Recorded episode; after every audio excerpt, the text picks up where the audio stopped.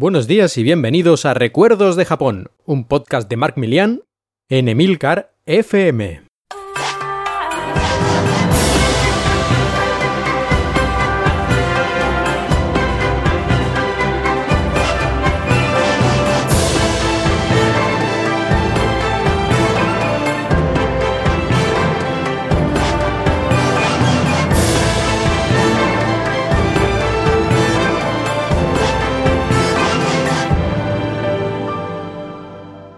Capítulo 3.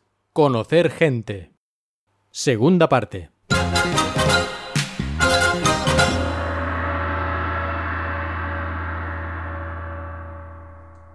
Por fin soy un alien registrado.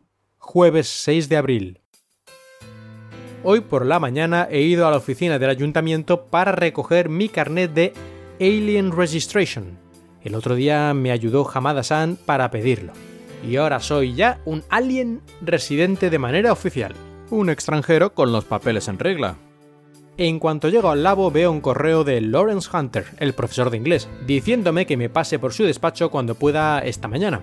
Cuando voy me recibe con un sonoro Buenos días en perfecto español. Estamos hablando un rato y decidimos que iré a su clase de inglés, que principalmente es para aprender a escribir textos académicos. En cuanto acabamos, me presenta a su compañero de trabajo, el profesor Paul Daniels, estadounidense. Hunter es canadiense, aunque hace 16 años que vive en Japón. Y a la mujer de Paul Daniels, que trabaja con él. El profesor Daniels irá este septiembre a Valencia, donde tiene un amigo que es el ayudante de la alcaldesa. Eso dice. Después de comer, Pavel se pasa por el labo y me pregunta si quiero ir con él al reconocimiento médico. Según parece, habían enviado un correo los del IRC a todos los alumnos para ir a hacérselo, como es tradicional en Japón a principio de cada curso. A mí no me habían dicho nada, y como de los médicos no me fío mucho, paso por el IRC a preguntar. Me dicen que como solo son seis meses, que no hace falta ir.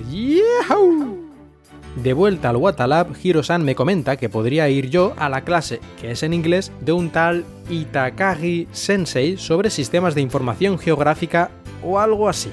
En realidad el profesor se llama Takagi, pero siempre me sale el nombre de Itakagi, que es el chulo macarra creador de la serie de videojuegos Dead or Alive. Primero me dice que es mejor hablar con el sensei, pero luego me dice que no, que es mejor ir directamente a la clase. Ya veremos el próximo lunes. Antes de regresar a toda llamada, voy a devolverle al profesor Hunter un CD que me había dejado y de paso hago una primera visita al laboratorio de Pavel, que está comiéndose un bento hablamos un rato sobre las posibles excursiones del domingo a las montañas. Un japonés amigo de su laboratorio se queda muy sorprendido al ver que en el teclado de mi portátil hay un signo de abertura de interrogación. Pavel comenta que le parece una buena idea, porque si no a veces comienzas a leer una frase y a mitad te das cuenta de que era una exclamación o una pregunta.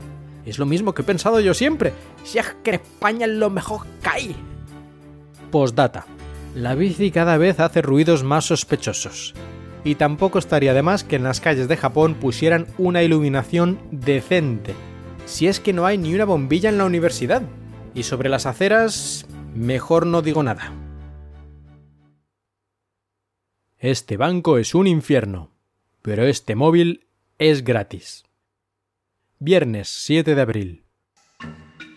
Hoy toca ir al banco para abrirse una cuenta donde me ingresarán la beca que tengo japonesa. Me reúno con Hiro-san delante del Value como habíamos quedado y vamos los dos al Shikoku Bank. Os recuerdo que Shikoku es la isla donde estamos. Después de rellenar unos cuantos papeles y llamar unas cuantas veces al IRC, me dice la chica del banco, que por cierto habla un buen inglés, que me falta un hanko, es decir, una especie de sello que en Japón se hace servir en vez de una firma hecha con la mano. Como para el tiempo que voy a estar en Japón no vale la pena hacerme uno, al final se convence de que la firma es suficiente. Sacan de un lugar unos papeles especiales para estos casos y por fin consigo mi cuenta. Uah, ha costado bastante. El siguiente objetivo del día es el Keitai, el teléfono móvil. Cuando llegamos a la tienda está allí Shane y uno de los estudiantes chinos del KUT, que muy pronto va a volver a su país. Como ya no quiere para nada su teléfono móvil, ya que fuera de Japón no funciona, me lo da gratis. El teléfono es un modelo de hace unos dos años, pero en Europa pasaría sin problemas como uno perfectamente nuevo. Es 3G, tiene cámara de fotos, aunque sea de poca resolución, flash linterna, dos pantallas a color, una por dentro y otra por fuera, politonos y todas estas cosas, y pesa apenas 100 gramos con la batería. Tiene también diccionario japonés-inglés y otras cosillas bastante útiles. Si fuera más moderno tendría una cámara bastante mejor y tendría GPS y algunas pijadas más. Pero por 6 meses no vale la pena gastarme dinero en uno más moderno, sobre todo porque después no funcionará en España. Lo único que me falta ahora es un número y activar el móvil. Pero como todavía no tengo la tarjeta de alumno de la universidad, no puedo utilizar el descuento de estudiante, que es casi del 50%. Así que mejor me espero unos días para formalizar el contrato. Hiro se va a casa y yo me voy a un restaurante de ramen, fideos largos y finos en caldo de origen chino. Como no sé qué es qué, al final pido lo único que me suena y que sé leer, kare ramen, es decir, ramen al curry. La verdad es que el ramen me parece bastante similar al udon, fideos, caldo y cosas por encima, carne, verduras o lo que sea. Si me escuchan los japoneses, me matan, ya que normalmente están divididos de forma absolutamente irreconciliable entre el grupo pro ramen y el grupo pro udon. Bueno, tal vez exagero un poquito. Por la tarde voy al KUT, Primero me paso por el IRC para darles los papeles de la beca que me han enviado desde mi universidad en España. Kubo Sensei, uno de los miembros del IRC, aprovecha para explicarme más cosas acerca de las clases de japonés, que son las que ella da a los estudiantes extranjeros. En la biblioteca encuentro el libro de texto para aprender japonés Minna no Nihongo, versión en español. Después llego al laboratorio donde me han instalado un ordenador portátil, un Sony Vaio con Wi-Fi, Bluetooth y de todo, justo lo que le había pedido a Hiro-san esa mañana y eso que le había dicho que no había ninguna prisa. Pero como Windows está en japonés, al final me lo cambian por un Dell de escritorio donde instalamos Windows 2000 en inglés. Ahora ya no hará falta que cada día me traiga mi portátil, no solo porque pesa 3 kilos, sino también porque los días de lluvia es bastante peligroso ir por ahí con una máquina electrónica. Furuya el Nobu. Sábado 8 de abril.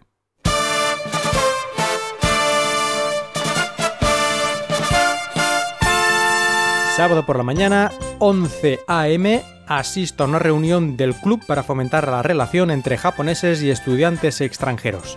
El fundador, Furuya Nobutaka, alias el Nobu. Vamos todos al parque delante de la universidad, el Kagamino Koen, y después de las presentaciones de rigor, espectacular el nombre de Rahman, de Bangladesh, Mohamed Alá Mustafa, no sé qué, no sé qué, etcétera, Rahman, yo creo que lo voy a llamar Rahman de todos los santos. Quiero que no se entere de que he puesto el nombre cristiano o me hace una yihad personal. Comemos yo unas galletas porque hace poco que he desayunado y estamos hablando todos hasta las 2 de la tarde. Pavel y yo, como hace tan buen día, decidimos ir a ver unas cataratas que él había visto anunciadas en un cartel por ahí yendo con la bici. Después de aparcar mi bici, puede ser que definitivamente, porque está cada vez peor, me subo a una que él había utilizado antes y que parece que funciona relativamente bien, excepto la cadena, que está un poquito suelta. Intentamos arreglarla, pero no mejoramos mucho. De todas formas, nos arriesgamos a ir así.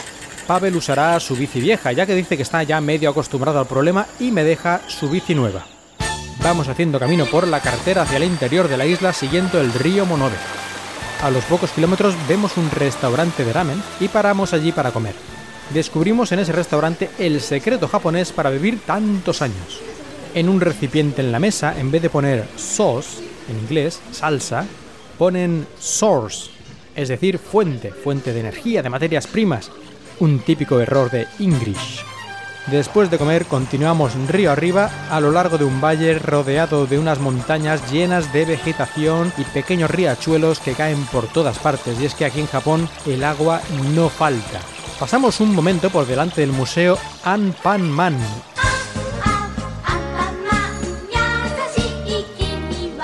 un personaje de manga muy querido en Japón y Pavel aprovecha para ir al servicio ya que parece que el ramen no le ha sentado bien del todo.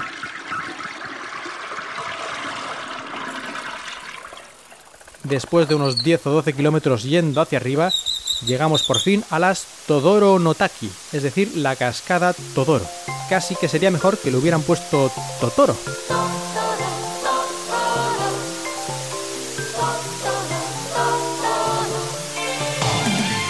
Es una catarata bastante maja, pero como está anocheciendo y las bicis no tienen luz, comenzamos a bajar de nuevo dirección a Tosayamari. Ahora casi todo es bajada y así que vamos a una velocidad bastante alta, pero incluso así tardamos más de una hora. Cuando llegamos ya hace un rato que es completamente de noche. Aún suerte que había luna llena y cielo despejado. Después de pasar por el Value y descubrir que venden botellas de zumo de naranja de Valencia y además de oferta, me voy a cenar.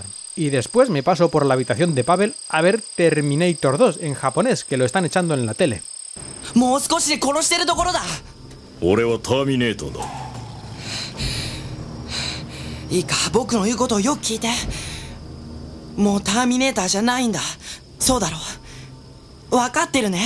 Mientras veo la película, llama a la puerta un chino, Taylor, que aunque no entendemos qué diantres quiero, qué le pasa, Pavel invita a pasar y estamos hablando hasta casi medianoche.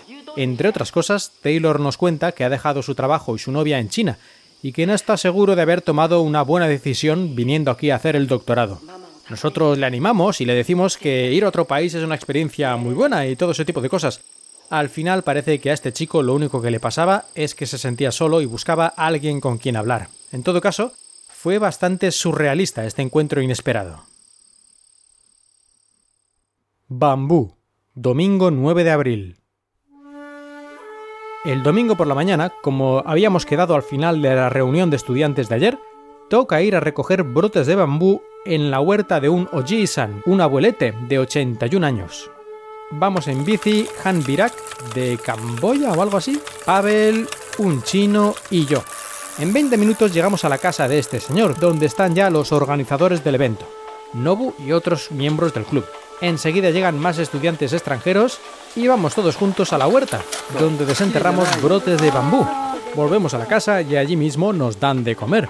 En cuanto terminamos, la mujer de la casa nos enseña a hacer la ceremonia del té. La ceremonia es interesante, pero estar sentado así con las rodillas hace que te entren ganas de cagarte en el té, del dolor que te entra.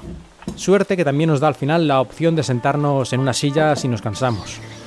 Para volver a casa, Pavel y yo tomamos una carretera secundaria que da más vuelta, pero tiene un bonito paisaje.